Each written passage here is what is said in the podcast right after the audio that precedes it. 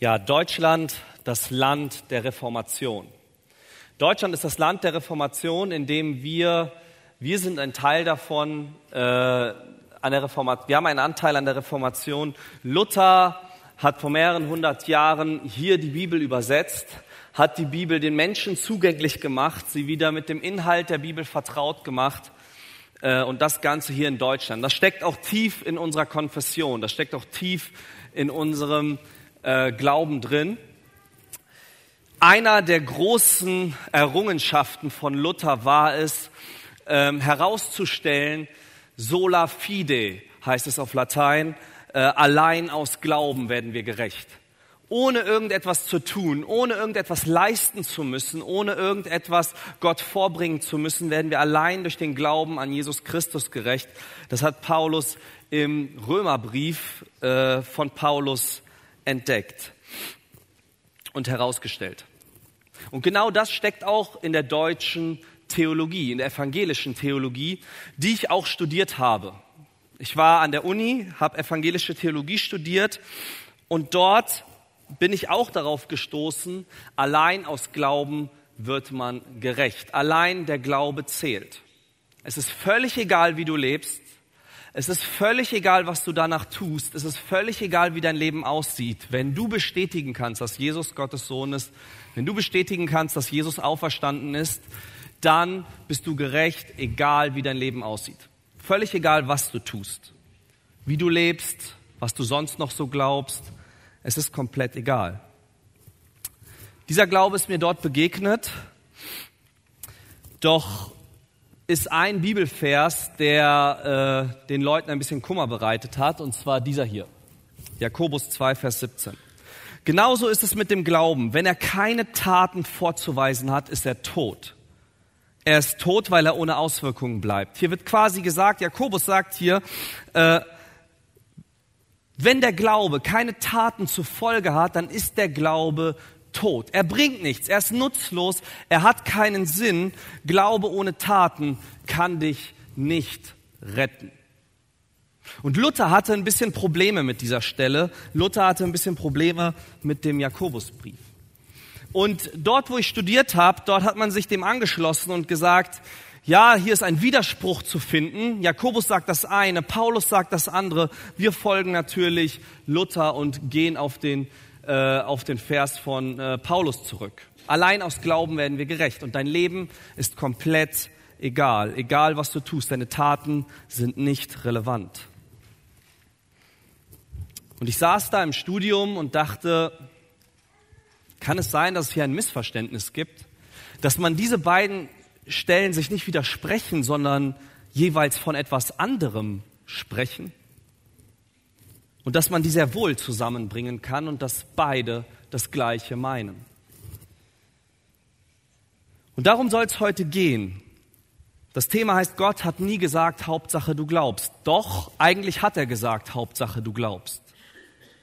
Doch diese Aussage kann falsch sein und diese Aussage kann wahr sein. Es kommt auf Folgendes an. Welches Konzept von Glauben hast du?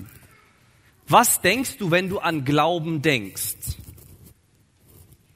Ich möchte euch die, demzufolge mal ein bisschen das deutsche Konzept in der Sprache von Glauben einmal vorstellen. Was denken wir, wenn wir von Glauben reden? Was denken Deutsche, wenn sie im normalen Sprachgebrauch von Glauben reden?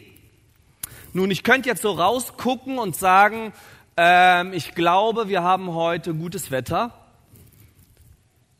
Womit könnte ich das Wort Glauben ersetzen? Mit welchen Synonymen, mit welchen Begriffen könnte ich das Wort Glauben ersetzen? Ganz einfach. Ich könnte auch sagen, ich denke, wir haben heute gutes Wetter oder ich vermute, wir haben heute gutes Wetter. In unserer Sprache ist Glauben etwas, eine Vermutung. Glauben ist sogar etwas, eine Unsicherheit. Äh, ich glaube schon, ich denke schon, ich vermute schon, aber ich bin mir ehrlich gesagt nicht sicher. Ich weiß es nicht. Glaube ist in Deutschland auch das Gegenteil von Wissen. Denn wir haben die Wissenschaft und selbst in der evangelischen Theologie wird Glauben und Wissenschaft strikt getrennt. Das, was wir wissen, das, was wir erfahren können, das, was wir beweisen können und Glauben auf der anderen Seite. Ich hatte einen Professor, der hat das ganze Alte Testament auseinandergenommen und gesagt, es gründet nicht auf Wahrheit, es gründet quasi auf irgendeinem Götterglauben. Gott hat sich so herauskristallisiert aus einem Götterolymp, so wie bei Zeus. Es gab mehrere Götter und irgendwann hat uns das alles beigebracht. Und dann lese ich auf einem Flyer, dass er in der Kirche die Weihnachtspredigt hält. Und ich habe langsam erfahren, dass es dort kein Problem ist. Wissenschaft und Glaube wird strikt getrennt. Das, was du weißt und das, was du glaubst. Der Glaube muss keine Substanz haben. In Deutschland ist auch der Glaube etwas sehr Individuelles und Persönliches. Du hast deinen Glauben, ich habe meinen Glauben, er hat seinen Glauben. Und bitte lasst uns nicht untereinander streiten und lasst uns nicht irgendwie äh, den anderen damit nerven oder so, sondern dein Glaube ist dein Glaube und mein Glaube ist mein Glaube. Und wenn dieser Glaube auch keine Substanz haben muss, dann kannst du ihn auch kreieren. Ich denke, nach dem Himmel ist es, nach dem Tod ist es so und so. Ich glaube an eine höhere Existenz. Heißt gleichzeitig, ich weiß nicht und wir alle können es nicht wissen, wir alle werden es erst nach dem Tod erfahren. Es ist eine Theorie, die du aufstellst, dein Glaube hier in Deutschland. Ich möchte euch jetzt mal äh, im Gegensatz dazu mal zeigen, was ist in der Bibel damit gemeint, wenn von Glauben die Rede ist. Dafür habe ich euch was mitgebracht. Bitte nicht erschrecken. Ähm, so. Dieses Luftgewehr. Und ich möchte euch mal veranschaulichen, was bedeutet Glauben. Okay? Ich schaue mal von hier aus ob ich den Luftballon treffen würde und will mal einmal die Umfrage starten. Wer von euch glaubt, dass ich von hier aus diesen Luftballon treffe? Bitte um Handzeichen. Oh, das sind schon mehr. Im ersten Gottesdienst waren das richtig wenige, die mir vertraut haben. Okay. Äh, Frage Nummer zwei. Wer von euch glaubt, dass ich den Luftballon treffe? Die Bedingung ist aber, du kommst nach vorne und hältst ihn in der Hand. Du darfst die Hand ausstrecken und ein bisschen weiter. Es sind ein bisschen weniger Finger, sehe ich schon, aber noch einige, die ihr Vertrauen in mich setzen. Ähm, und jetzt Frage Nummer drei. Wer von euch würde den Luftballon zwischen den Zähnen halten, seitwärts, und ich schieße den ab? Sicht noch ziemlich wenige Finger. Keine Sorge, ich werde euch nicht wirklich nach vorne holen. Und das Ergebnis ist auch ein bisschen verfälscht, weil vielleicht der ein oder andere denkt, ist das der gleiche Luftballon aus dem ersten Gottesdienst und deswegen nicht das sich meldet. Aber, aber letzten Endes möchte ich damit etwas zeigen und zwar, so, ich bin gleich wieder da. Ähm, wollte ich damit zeigen, beim ersten Glauben, als ich das erste Mal gefragt habe, glaubst du es, haben sich ziemlich viele gemeldet. Die haben vielleicht überlegt, könnte er das treffen? Ja, wenn man sich gut anstellt, dann ist das bestimmt möglich. Aber es hatte absolut nichts mit deinem Leben zu tun. Es hatte absolut nichts mit dir zu tun. Wenn ich jetzt äh, den Stuhl kaputtgeschossen hätte, hätte ich das Problem mit den, der Gemeindeleitung und nicht du. Also es wäre völlig, du hast nichts damit zu tun. Und mit jeder Frage habe ich dich quasi mehr eingebunden. Denn am Schluss bei Frage Nummer drei musst du schon einen Einsatz bringen an Glauben. Beim ersten Mal hätte man sagen können, ich denke, er trifft, ich vermute, er trifft. Beim, bei der dritten Frage hätte man sagen müssen, ich wette, er trifft. Ich lege meine Hand dafür ins Feuer, dass er trifft. Ich setze darauf, dass er trifft. Ich kann sogar nach vorne kommen und den Luftballon im Mund halten. Ich bin mir sicher, dass er trifft. Oder man könnte auch sagen, ich bin überzeugt. Ich bin überzeugt, dass er trifft. Im deutschen Sprachgebrauch sagt man dazu, ich würde meine Hand dafür ins Feuer legen, ich wette darauf, ich setze alles auf die eine Karte. Das ist der Glaube, den die Bibel meint. Und wenn ich einen Einsatz da drin habe, dann geht es nicht mehr so um die Theorie. Es geht nicht mehr so um eine Unsicherheit, sondern jetzt muss ich wirklich sicher sein. Es geht nämlich um eine Realität. Denn wenn ich daneben treffe, betrifft das dich.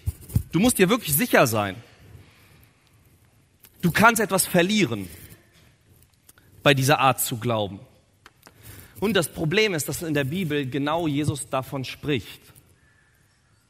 Wer nicht auf mich hört und tut, was ich sage, der ist wie ein Mann, der sein Haus auf Sand baut.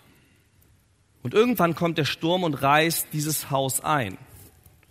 Und Jesus sagt, irgendwann stehen wir vor Gott und wenn du mich nicht hast, bleibt Gott dein Feind.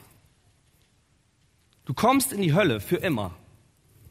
Wirst bestraft mit dem äh, Teufel und seinen Dämonen. Doch wenn du auf mich setzt und tust, was ich sage, dann bist du wie jemand, der klug ist, der sein Haus auf Felsen baut. Das wird durch den Sturm nicht zerstört werden und du wirst bei mir im Himmel sein eines Tages. Also Jesus sagt, du, wenn du auf mich setzt und Jesus recht hat, kannst du alles gewinnen. Wenn du auf Jesus setzt und Jesus nicht recht hat, hast du dein Leben verschwendet, hättest deine Zeit anders nutzen können, verlierst etwas. Wenn du nicht auf Jesus setzt und Jesus recht hat, sagt er, du verlierst alles. Wenn du nicht auf Jesus setzt und recht hast und Jesus bewahrheitet sich nicht, dann hast du genau das Richtige getan. Aber die Frage ist jetzt, die jetzt im Raum steht, was sagt Jesus eigentlich von sich? Haben wir ihm einfach mal zugehört? Was behauptet Jesus eigentlich von sich selbst? Wer ist Jesus eigentlich? Nun, Jesus sagt von sich, ich bin der Sohn von Gott. Ich bin Gottes Sohn. Um das zu verstehen, müssen wir uns mal überlegen, wie waren damals die Nachnamen gestrickt. Heute heiße ich Stefan Wedel. Im Russischen ist es, glaube ich, ähnlich, dass man auch den, Nachna den Namen des Vaters als Nachname trägt oder getragen hat. So war es damals in Israel auch. Petrus zum Beispiel hieß Simon, Sohn des Johannes. Jakobus hieß Jakobus, Sohn des Zebedeus. Das war sein Nachname, so hat man sich vorgestellt. Und jetzt sagt Jesus und alle erwarten Sohn des Josef. Und Jesus sagt, nein, ich bin der Sohn von Gott.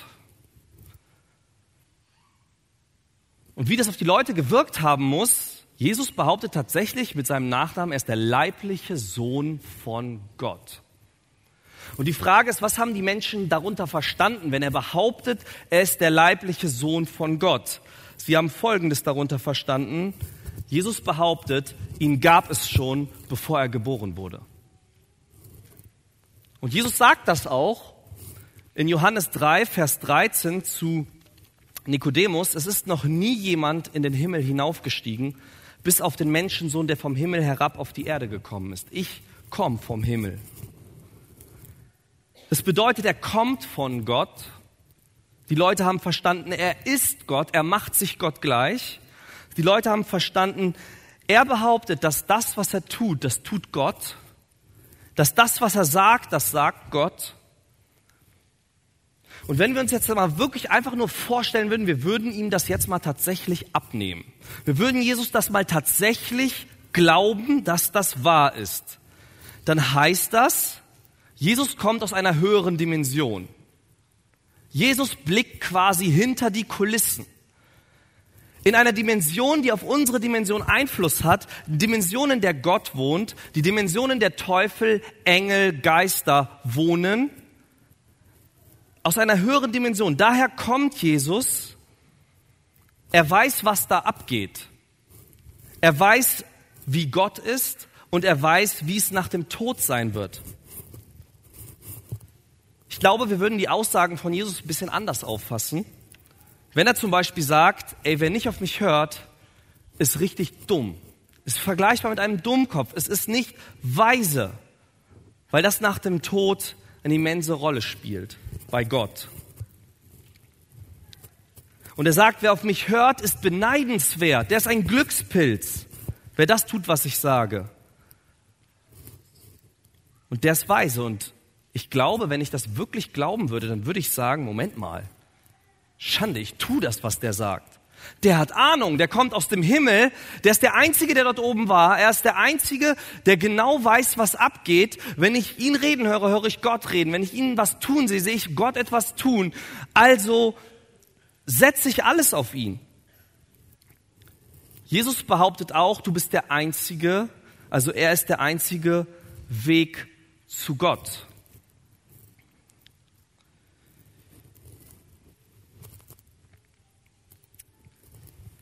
Wir müssen uns das mal so vorstellen. Oft stellen wir äh, den Weg zu Gott dar mit äh, einer Kluft, die ist zwischen mir und Gott.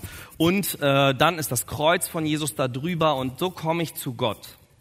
Ich möchte euch mal ein anderes Bild zeichnen, äh, so wie wir uns ein bisschen vorstellen, was Jesus auch meint, können, was Jesus meint. Stellt euch vor, wir sind in einem Dorf, ähm, abhängig von einem König im Altertum, sind ein bisschen höher gelegen auf einer Gebirgskette und äh, irgendwann sagen wir, nee, wir wollen nicht mehr für diesen König leben, obwohl der eigentlich gut zu uns war, obwohl alles okay ist, und sagen diesem König, ähm, wir rebellieren gegen ihn. Sagen, wir wollen unabhängig von dir sein, wir wollen nichts mehr mit dir zu tun haben. So.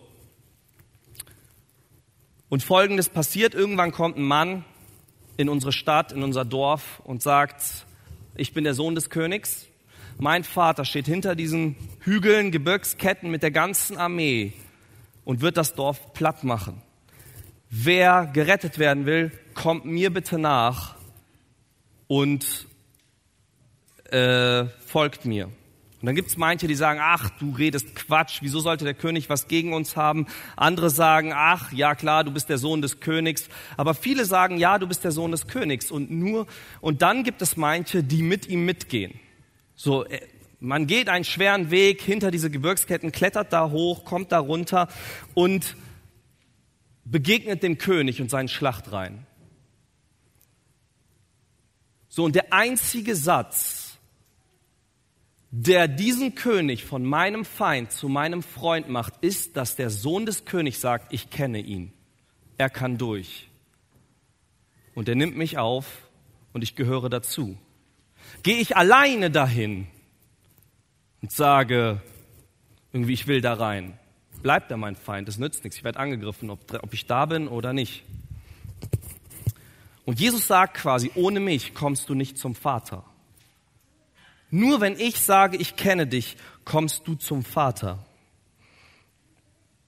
Deshalb müssen wir uns an Jesus halten, wenn wir gerettet werden wollen. Jetzt sagst du vielleicht, okay, äh, Stefan, du hast gesagt, ähm, es, es Glaube allein reicht nicht, steht im Jakobusbrief. Du musst auch Taten tun. Wie viel muss ich denn tun? Wie viel muss ich von Jesus tun, damit ich gerettet werde? Und da will ich euch ein zweites Beispiel zeigen.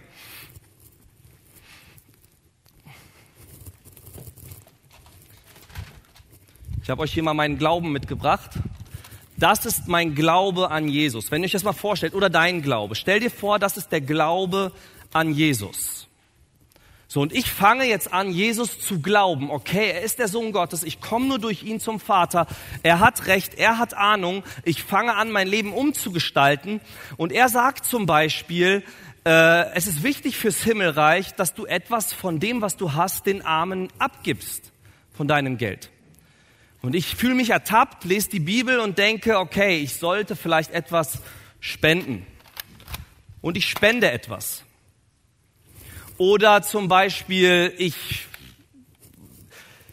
lese in der Bibel, ich soll ehrlich sein, ich soll nicht lügen und ich merke, boah, auf der Arbeit nutze ich ziemlich oft die Strategie zu lügen, um mich aus der Affäre zu ziehen.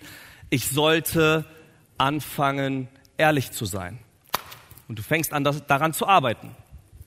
Oder du hast gelesen, liebe deinen Nächsten wie dich selbst und du tust etwas Gutes.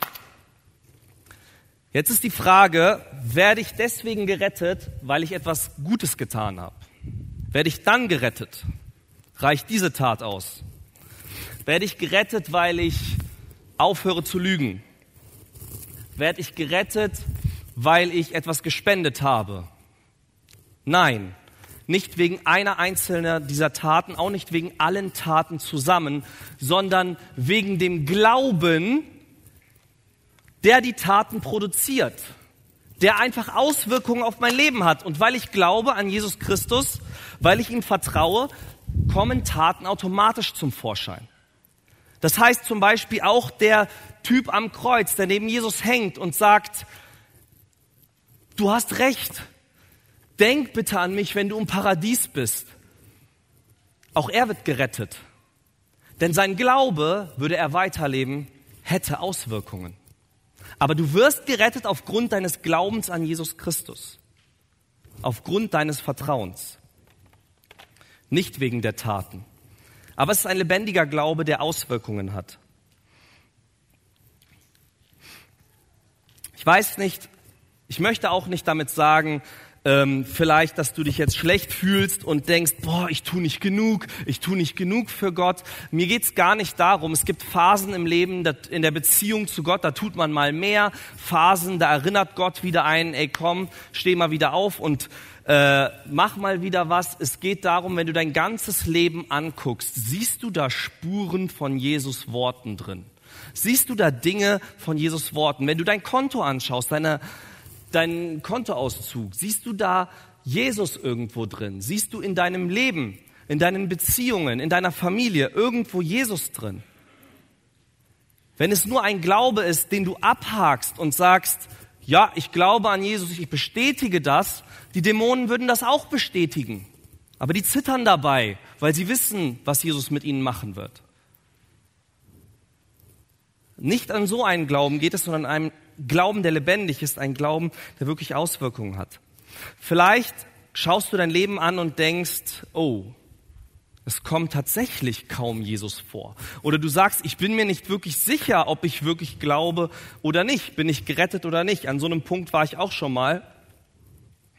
Und dann habe ich mir überlegt, hm, wen frage ich, ob ich wirklich geglaubt habe? Ich habe mich mit sechs bei meinem Vater bekehrt. Also frage ich meinen Vater, ob ich wirklich geglaubt habe. Moment, aber was ist, wenn der sich irrt? Was ist, wenn der gedacht hat, ich glaube, aber ich habe in Wirklichkeit nicht geglaubt? Und ich bin verloren. Also kann ich ihn nicht fragen. Dann frage ich meinen Teenie-Leiter, bei dem ich mich mit zwölf bekehrt habe. Was ist, wenn der sich irrt? Okay, ich frage meinen Hauskreisleiter, bei dem ich mich mit 16 bekehrt habe. Was ist, wenn der sich irrt? Und irgendwann wurde mir erschreckenderweise klar, ich muss Jesus fragen, ob ich glaube. Ich muss Jesus fragen, ob ich gerettet bin. Sofort kam das Kribbeln, boah, was ist, wenn der mir nicht antwortet? Boah, was ist, wenn der lange braucht, um anzuworten? Wie lange braucht er? Wie lange muss ich warten? Auf was warte ich eigentlich? Wird eine Stimme vom Himmel kommen? Wird er mir einen Gedanken schicken? Boah, weiß ich? Ob ich, bin ich mir dann sicher? Es half alles nichts. Ich musste anfangen, Jesus zu fragen. Und er hat mir geantwortet. Auch so, dass ich es verstanden habe. Und ich möchte dich da ermutigen, frag mal Jesus selber, wenn du daran zweifelst. Aber vielleicht denkst du jetzt und sagst, ja, okay, in meinem Leben kommen Spuren von Jesus vor, ich bin Christ, ich äh, glaube, es ist auch ein lebendiger Glaube, mal mehr, mal weniger. Ich lebe mit Gott in einer Beziehung, also für mich ist das Thema Glauben abgehakt. Also ich brauche da nicht mehr von. Das, das reicht aus. Ich möchte dir folgende Begebenheit zeigen. Konnte ich leider nicht ganz auf die äh, Leinwand schmeißen. Es geht hier um Mose. Mose, Gott kommt zu Mose, durch den brennenden Dornbusch redet er zu Mose und sagt ihm, geh nach Ägypten und hol mein Volk äh, aus der Sklaverei heraus. Und Mose sagt, ja, aber was werden die Leute sagen, wenn sie fragen, wer schickt dich? Dann sagt Gott, okay, sag ihnen, ich schick sie. Und dann fragen die, ja, aber Mose, was ist wenn das? Was ist wenn das? Was ist wenn das? Und Gott sagt, ich bin bei dir, dann machst du das, dann mache ich dieses Zeichen, ich bin bei dir, dann machst du das, dann machst du das. Und Mose hört nicht mehr auf zu fragen. Mose ist die ganze Zeit am Fragen, irgendwann sagt er einfach, aber Gott, du weißt, ich kann nicht reden. Ich bin am weiß nicht, was für Mose für ein Problem hat, ob er gestottert hat oder was auch immer. Ich kann nicht gut reden. Ähm, und Gott sagt, schon langsam genervt, Mose, ich habe deinen Mund geschaffen. Ich habe deinen Mund gemacht. Und dann sagt Mose, ach Herr, Bitte schick doch einen anderen. Und dann wird Gott wütend und zornig und sagt, ich weiß doch, dass dein Bruder, der Levit Aaron, gut reden kann, sprach er. Er ist bereits auf dem Weg zu dir und wird sich freuen, dich zu sehen. Und Gott zeigt ihm den ganzen Plan. Ich habe das alles schon längst mitbedacht und das ist alles schon geplant. Wenn man sich die Bibel so anschaut, ist es ganz interessant, sich mal anzugucken, wann Gott oder Jesus genervt reagieren. Wann die wütend werden. Und das ist eigentlich immer bei einem Thema, bei Unglauben. Die Jünger sitzen im Boot, Jesus schläft, der Sturm kommt auf, die haben Todesangst, wecken Jesus und sagen, wie kannst du schlafen, während wir hier fast umkommen? Jesus steht auf, stillt den Sturm und das Erste, was er sagt, ist nicht, boah, tut mir leid, dass ich so, so spät war. Ihr müsst richtig Angst gehabt haben. Nein, Jesus ist richtig genervt und sagt, warum habt ihr keinen Glauben? Noch immer keinen Glauben. Wie lange soll ich noch daran arbeiten? Bei Gott und bei Jesus scheint das ein echt zentrales Thema zu sein. Vertrauen ist Gott ziemlich wichtig. Vertrauen ist, hat einen hohen Stellenwert, wenn nicht den höchsten Stellenwert bei Gott neben Liebe in deinem Leben. Was er in deinem Leben wachsen lässt, ist Glaube und Liebe. Und wenn wir uns das mal bewusst machen, dass es Gott ziemlich wichtig ist, zu vertrauen, vielleicht, also ein Beispiel dazu. Äh, ich war in Troisdorf und habe die Kinderstunden organisiert. Und dann sollte ich einen Vortrag für Weihnachten organisieren und eine Gruppe sagte mir ziemlich früh zu und ich so, ah, korrekt, kannst dich entspannen, hast das geklärt, ist geregelt, drei Monate vorher entspannt, äh, kannst du da jetzt dich zurücklehnen, das ist organisiert. Die bereiten etwas vor. Ein paar Wochen später sagte mir die Person auf einmal wieder ab. Nee, wir tragen doch nicht vor. Stress, okay, ne, noch zwei Monate, wir müssen jetzt jemanden finden, die müssen auch genug Zeit haben, um vorzutragen. Ich jede Gruppe gefragt, alle abgesagt, nee, du, das wird diesmal zu stressig und so weiter. Und ich dachte, das kann doch nicht sein, dass wir das jetzt nicht hinbekommen. Und Letzten Endes, kurz vorher, sagte die gleiche Gruppe, die mir wieder abgesagt hat, wieder zu. Und ich habe zu Gott gesagt, warum dieser Umweg? Warum musste ich so viel Stress empfinden? Warum war das so ätzend? Warum hätten die nicht einfach, hättest du nicht dafür sorgen können, dass sie dabei bleiben? Von Anfang an sagen die mir zu, bis zum Ende. Warum dieser ganze Umweg? Und dann wurde mir auf einmal klar, du sollst Vertrauen lernen. Und ich habe mich immer aufgeregt über dieses Vertrauen. Immer diesen Stress empfunden, bis ich irgendwann gedacht habe, vielleicht sollte ich das einfach mal akzeptieren, dass das Gott wichtig ist und vielleicht mal anfangen zu lernen, zu vertrauen und dann nicht so viel Stress bei den Situationen zu empfinden. Vielleicht sagst du, ja, ich würde Gott mehr vertrauen, wenn ich ihn wirklich sehen würde. Wenn ich so eine Feuersäule hier vorne sehen würde, wenn ich so ein Wunder sehen würde, ich würde Gott vertrauen, wenn er zu mir reden würde, ich die Stimme vernehmen würde. Ich würde Gott vertrauen, wenn er vor mir ein Riesenwunder tut. Ich würde Gott dann viel mehr vertrauen. Das ist aber eine, auch eine Halbwahrheit und eine Lüge. Kein Mensch in der Bibel hat mehr vertraut, hat angefangen, Gott zu vertrauen, weil er Gott gesehen hat in irgendeiner wundersamen Erscheinung, hat angefangen, Gott zu vertrauen, weil irgendwas passiert ist. Ein kleines Beispiel. Die Israeliten haben gesehen, wie die damals größte Armee der Welt durch zwei Wassermassen vernichtet wurde, die einfach wieder zusammenklatschen. Die sind durch das Meer durchgezogen und Gott hat die ganze Armee der damaligen Welt vernichtet. So und kurz darauf brauchen sie was zu essen und Gott schenkt morgens dieses Manna, dieses Brot auf dem Boden und sagt, ihr sollt nicht mehr aufsammeln als für diesen Tag, als für diesen Tag. Ich werde euch am nächsten Tag genügend geben. Und die haben das erlebt gerade. Und was machen sie? Er wird uns nicht genug geben, schnell noch zusammen. Viele. Sie schaffen es nicht, Gott zu vertrauen. Sie kriegen es nicht auf die Kette, weil es eine Entscheidung ist, egal ob du Gott siehst oder nicht, ob du Wunder siehst oder nicht, es ist eine Entscheidung, Gott zu vertrauen und man muss irgendwann damit beginnen. Die Jünger haben Jesus andauernd gesehen und sie schaffen es noch immer nicht, andauernd regt sich Jesus über ihren Unglauben auf. Vielleicht sollten wir einfach mal akzeptieren, dass Gott in unserem Leben daran arbeitet. Vielleicht wird das dann ein bisschen stressfreier. Aber was ist dieser Glaube? Was ist dieser Glaube eigentlich? Nun, was sagt Mose eigentlich aus? Mose diskutiert hier mit Gott und Gott gibt ihm die ganze Zeit Argumente, wieder, also so was ist, wenn ich, wenn das ist, dann mache ich das. Was ist, wenn das, das, das, das. Aber Mose will letztendlich eigentlich gar nicht gehen. Denn Mose macht Folgendes. Mose sagt eigentlich die ganze Zeit, bla bla bla, bla bla bla Gott, bla bla bla bla bla bla bla bla bla bla.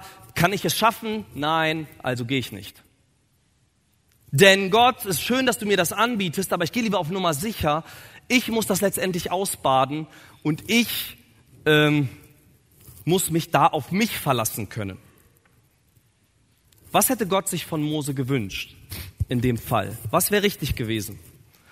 Jetzt stell dir vor, ähm, Gott hätte gesagt, Mose, geh und befreie mein Volk. Und Mose, okay, und geht los. Wow, was werden die sagen, wenn ich dort ankomme? Was, wenn die fragen, ja, welcher Gott und mich auslachen?